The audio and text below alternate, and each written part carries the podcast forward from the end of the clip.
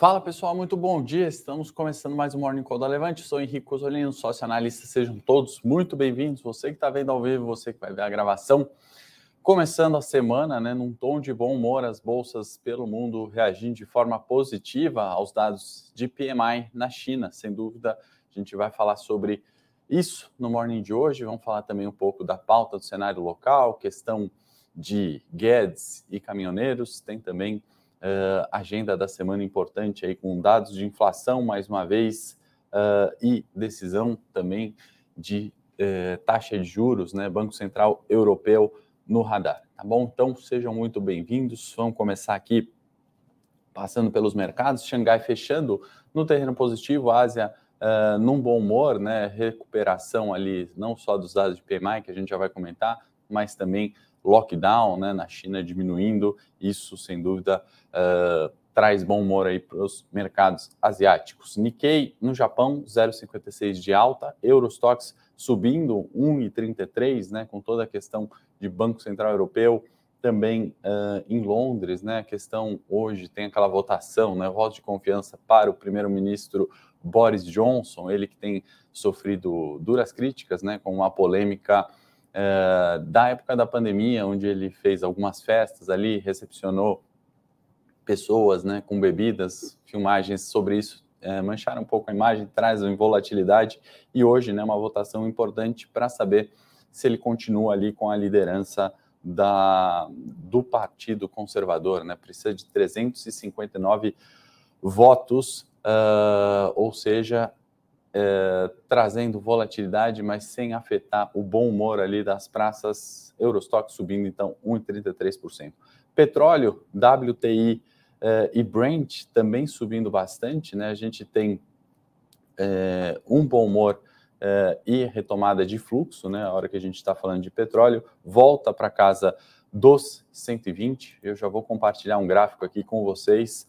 Bloomberg, olha só, preço 120 voltando aqui aos preços de março, né? Então, naquela questão ainda de volatilidade, é, obviamente, guerra, né? Rússia e Ucrânia, mas também a retomada de preços, né? Que a gente vem falando desde os 80 lá em janeiro, né? Isso já era uma retomada de preços daquele barril de petróleo a 50 dólares, né? Então, é nesse movimento, né? Que a gente falou o semestre inteiro, pelo menos, sobre essa alta, né? Então, voltamos aí aos 120 é, dólares o barril, WTI é, quase chegando lá, mas petróleo Brent principalmente, né, é, que é na verdade referência para Petrobras, voltando para os níveis de março, tendência de alta para o petróleo, não dá para a gente apostar contra isso, tá? Minério de ferro da Aliança subiu 0,65, então também duas notícias, né? Nossa bolsa de commodities, duas notícias boas uh, para o nosso Ibovespa, né? Recuperação na casa dos 140 dólares o minério, né? A gente está falando aí na, de 925 yuans, voltando então às commodities, né? E aí a gente pode falar um pouco de é, crise, obviamente, nas techs, né? A gente vai comentar um pouco sobre isso, juros subindo, e aí uma troca, eu acho que para a velha economia, e nós aqui no Brasil, né, somos uma bolsa de commodities. Então, é, acho que duplamente bom humor para nós aqui uh, no Ibovespa no início dessa semana, tá bom? A gente já vai pôr o gráfico do dólar do Ibovespa mais para frente uh, e tem outros dados, gráficos importantes aqui para a gente comentar, gráficos extras aí. Então, bom dia para vocês que estão chegando agora, sejam muito bem-vindos. Denner, Rafael, Paulo, Ítalo, Melim, Túlio, sejam aí todos muito bem-vindos. Acabando de passar o mercados agora, vamos uh, para a pauta internacional, né? Que sem dúvida China uh, no radar, né? China trazendo mais uh, informação e mais direção de preços, né, do que a gente gostaria, né, ou espera muitas vezes, mas sem dúvida economia na China, segunda maior do mundo, influencia aqui. Dados de PMI, né, vieram uh, crescendo, né, se a gente comparar com o mês de abril, que foi em 37,2, lembrando, né, o PMI é aquele índice gerente de compras, né, uh, aquele indicador que temos uh, uma expectativa na indústria, né, não só da indústria, serviços, esse PMI composto trazendo aí é, um pouco dos dois, né, e mostrando recuperação do mês de abril, né? Então, essa marca, né, sempre como a gente fala, esse indicador vai de 0 a 100 e acima de 50 sempre expansão, abaixo de 50 esperado contração. Então, o PMI veio em 42.2, né, o que seria uma contração, é o terceiro mês seguido, né? Então temos março, abril e maio esse indicador vindo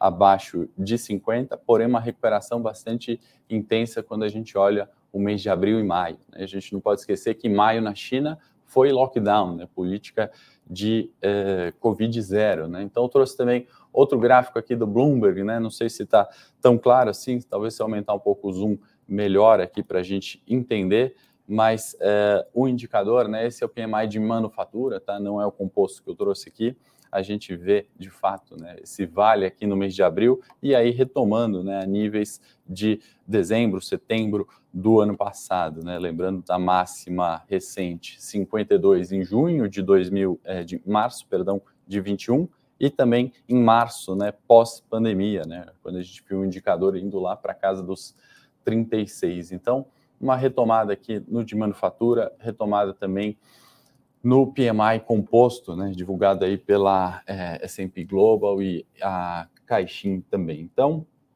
não é de se menosprezar, acho que isso tem, de fato, influenciado na performance recente dos mercados. Hoje, bom humor nas praças acionárias pelo mundo vem, na minha opinião, de PMI, né? O mês de maio foi extremamente ruim, com PMI crescendo nesse sentido, né? Ainda que mostrando leve contração, traz um bom viés aí para início uh, de semana, tá? Quando a gente fala de uh, Estados Unidos, né, acho que fica no radar ali é, um, um, enfraquecimento do dólar, né? E aí quero compartilhar minha opinião aqui em primeira mão com vocês. Ainda não cheguei numa conclusão, tenho discutido com bastante pessoas, analistas, especialistas também é, em moedas, em juros. Uh, a hora que a gente tem né, os Estados Unidos com uma dívida aí na casa de 30 trilhões de dólares, né, e a gente ouve um Fed uh, aumentando né, juros, né, e a gente está, a gente, eu falo mercado, né, parece que contratou esse consenso de que a subida de juros é meio, mais meio, depois, enfim, 0,25, né, a gente está falando dessa subida de juros nos Estados Unidos já como um consenso, né, e o Fed reforçando, né, que está hawkish, vai fazer o aperto monetário, né, e aí é, vocês sabem que eu tenho criticado algumas formas, às vezes, da comunicação, né, a gente ouve uma coisa na ata ou um pronunciamento e depois, né, seis meses depois isso muda, né, na história recente aí, nos últimos anos, isso aconteceu com frequência no Fed e aqui, né, algumas guinadas importantes e a hora que a gente vê esse aumento de juros, né, se a gente subir é, meio por cento, né, a gente está falando de uma dívida aumentando em 150 bilhões né, a cada meio por cento. Né? Isso não é um valor de, se, de, de ser desconsiderado. Né? Então, acho que para isso acontecer, na verdade, é muita coisa é, saindo mesmo de balanço. Né? A gente viu o Nasdaq caindo 30%, né? Essa, essa crise, né? Essa preocupação com juros, subida de juros, ela já aconteceu, já está acontecendo, né? A gente viu o Bitcoin despencando, a gente vai ver outros ativos despencando, e aí eu quero fazer essa distinção que a gente tem tido com cada vez mais clareza desde janeiro a gente tem falando, tem falado dessa troca da economia uh, fictícia, né, do mundo do metaverso para uma economia real, né, commodities, comida, energia, né, a gente está vendo essa troca e vale lembrar, né, que 2002 a 2008, quando foi um, um ciclo, né, um boom de commodities, onde o Ibovespa performou muito mais do que as bolsas americanas, né, então muita cautela quando a gente acha que essa crise é, é global e tudo vai para os ares, né, existem uh, setores, existem empresas, existem uh, dívidas, né, renda fixa, né, que vai performar melhor. Né? A gente não está falando que o Netflix não vale nada, né? A gente está falando que essa queda de 30%, enfim, é, ou essas quedas recentes na, nas techs, Apple, Facebook, todas outras, né? Que essas empresas não valem nada e vão falir, né? Pelo contrário, tem uma correção de valor uh, em virtude dessa subida de juros, né? E outros ativos que estavam descontados subindo. Né? A gente fala, obviamente, de Petrobras, para pegar um caso extremo, onde tem toda a questão de ingerência, toda a questão de governo por trás, né? mas extremamente descontada frente a outras petrolíferas, né? E a gente vê petróleo indo a 120, uh, ah, commodities agrícolas subindo, né? Uh, comida faltando em alguns lugares, existe, obviamente, essa troca. Né? Então, o real, uma das moedas emergentes que ainda uh, que mais se valorizou frente ao dólar nesse ano, né? A gente vai pôr o gráfico de novo, né? Já falei do dólar, mas isso vai ficar mais claro. Então, fazer essa distinção é muito importante, tá? É, a gente tem que começar a olhar o que, que essa subida de juros, na verdade, nos Estados Unidos, que deve 30 trilhões, o que faz, né, com meio por cento ali é, de subida de juros, né? É, então, só essa distinção acho que é importante. Na Europa, uh, tem Banco Central Europeu decidindo ali, né, sobre taxa de juros e também é, reforço ali, né, nesse plano de recompra de títulos, né? Então, Banco Central Europeu em contrapartida ali ao Fed, né, uh, reforçando a compra de títulos. Isso tem feito ali uh, os juros uh, dos títulos, né, Band europeu, os demais ali, Gilt na Inglaterra, os outros subindo, só a Itália na contramão, né, e, e, a ideia do Banco Central é justamente evitar essa turbulência no mercado de títulos, né, de, de renda fixa, os bonds, né, debentures, a, a ideia é Banco Central Europeu evitar a turbulência, porque é uma parte ali né, dessa perda de valor, colocando aqui, né, discutindo ainda com vocês, não é uma ideia fechada sobre isso, poderia também vir uma perda né, nesses títulos, é, nos junk bonds, né, ou títulos ali que não tem uma garantia é, assim tão significativa. Tá? Então, uh, Europa, acho que basicamente é isso, né? Reino Unido, a gente já falou sobre Boris Johnson. A pauta, vou até mostrar aqui, não sei se vai dar para ver, porque é extensa hoje, então já quero pedir desculpa se a gente vai é, estender um pouquinho, tá? Já foram 12 minutos aí, segunda-feira sempre tem mais assunto para a gente pontuar, tá? É, bom, é, petróleo, né, reforçando alta, Arábia Saudita subindo preços ali da, da commodity e uh, se discute né, na OPEP+, mais o aumento da produção, né, isso uh, esperado ali para daqui a dois meses. Então, por enquanto, só subida de preço a gente viu, não tem aumento é, de produção. O Ítalo está pedindo o like aí, conhecimento compartilhado, sempre importante para a gente manter os likes. Eu sei que vocês dão sempre o like, é chato repetir, mas é importante. Quero aproveitar compartilhar com vocês o vídeo de análise técnica da semana pedir para a produção colocar aí no chat, onde a gente coloca ali uh, o Ibovespa, né? E a gente põe também os 10 principais ativos. Então a gente cobre quase 50% do Ibovespa do ponto de vista é, técnico. Nesse link aí e na descrição dele você vai poder baixar alguns e-books gratuitos, tem um material ali uh, de indicadores, enfim, tem bastante conteúdo relacionado à análise técnica, opções, enfim, conteúdo gratuito aí para vocês. Quando tiver um tempinho, olha ali no detalhe, sempre importante para aprender uma forma de análise né, e complementar com aquilo que a gente faz aqui no Morning Call. Antes de ir para o cenário local, agenda, então, essa semana vai ter Banco Central Europeu, política monetária, o Focus, né, que retomou, a gente não tem falado das segundas-feiras porque Banco Central em greve, né, e não tem divulgado o relatório Focus, volta aí parcial na data de hoje, tem inflação nos Estados Unidos, Uh, tem também discurso da Janet Yellen ao longo da semana e dados da indústria alemã.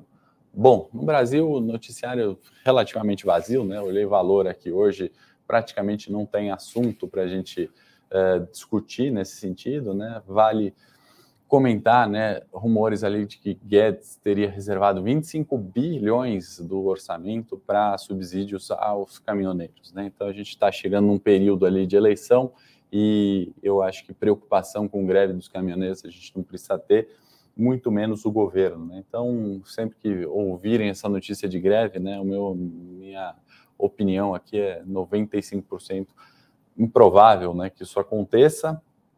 É, Lula com Covid, né, virou notícia, acho que isso não tinha que nem ser notícia, né, qual que é a importância e o tempo que se gasta, né, a gente olha todos os noticiários falando que o Lula está com Covid, a gente pode falar de outras coisas, né, como, enfim, é, taxa de desemprego ou valorização do real, ou o que a gente poderia fazer para de fato né, ter propostas de reforma tributária melhor, né? Senão, se a gente for anunciar todo mundo que tem Covid, realmente não é a melhor forma de se informar. Eletrobras, e aí eu vou partir aqui para o corporativo, na verdade, né? mas a gente tem é, a, a, Eletrobras que teve uma decisão é, judicial, né, que a, suspendeu a Assembleia de Debenturistas, né, como a gente falou na sexta-feira, um importante passo ali né, no, no rumo à privatização, né, pessoal, e, enfim, Acho que é pouco provável que isso continue assim, é, em suspensão, né? Acho que é do interesse de todo mundo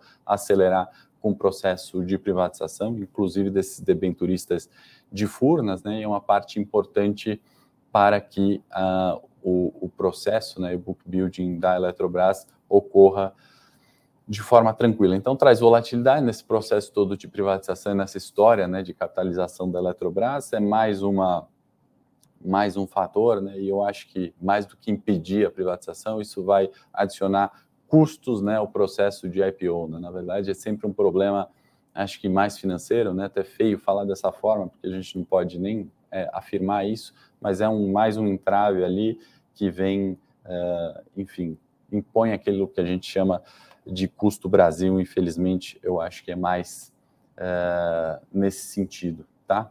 Uh, cenário corporativo, é, temos Petrobras também, né, que vai vender a totalidade da, da sociedade UEG, né, ela tem 18%, acho que é um fato positivo para a empresa.